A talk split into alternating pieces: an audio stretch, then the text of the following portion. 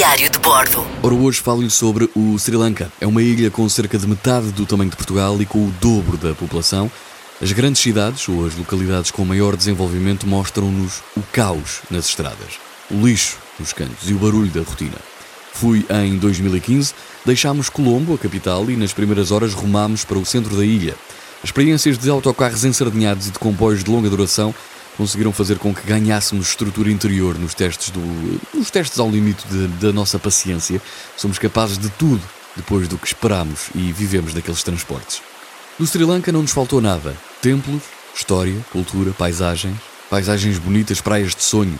Mas houve algo que superou as nossas expectativas. Como sempre, o povo, aquela gente, toda a sua maneira de ser. À primeira vista pareciam mal encarados, olhavam muito com um ar suspeito mas bastava um simples gesto, como um sorriso da nossa parte, para que as suas feições ganhassem outra forma. Para eles, aquilo fazia a diferença no seu dia a dia.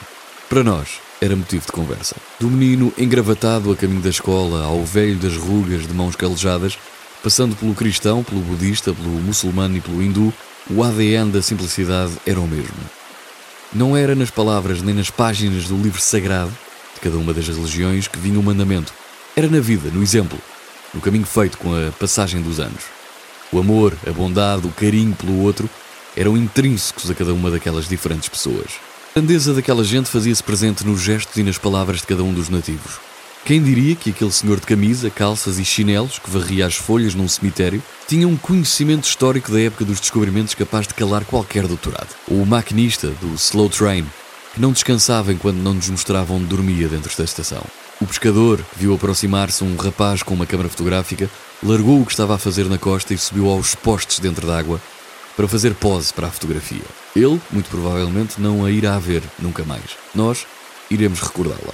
Quem trabalhava nas plantações de chá, de sol a sol, tinha de conseguir arrecadar 50 kg de plantas nos cestos, só assim conseguiriam ganhar 650 rupias cerca de 4,5 euros na altura. Eles não só estavam dispostos a fazê-lo, como nos davam uma tareia de humildade quando respondiam que adoravam trabalhar com aquela vista.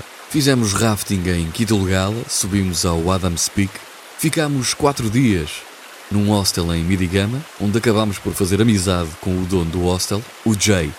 Nunca saberei o nome do hostel, mas nunca mais me esquecerei do nome do dono. Em 2015 tínhamos praias selvagens, pouco turismo. Dormíamos por 4 euros num hotel que dava para a praia. Chegámos a fazer snorkeling nas Pigeon Island, uma tarde bem passada, e tivemos a experiência de jantar com os locais. Talheres, nem vê-los, mas é uma experiência enriquecedora. Esta viagem ao Sri Lanka foi uma verdadeira tareia de humildade e um sítio claramente onde terei que voltar, nem que seja para dar um abraço ao grande Jay. Diário de Bordo.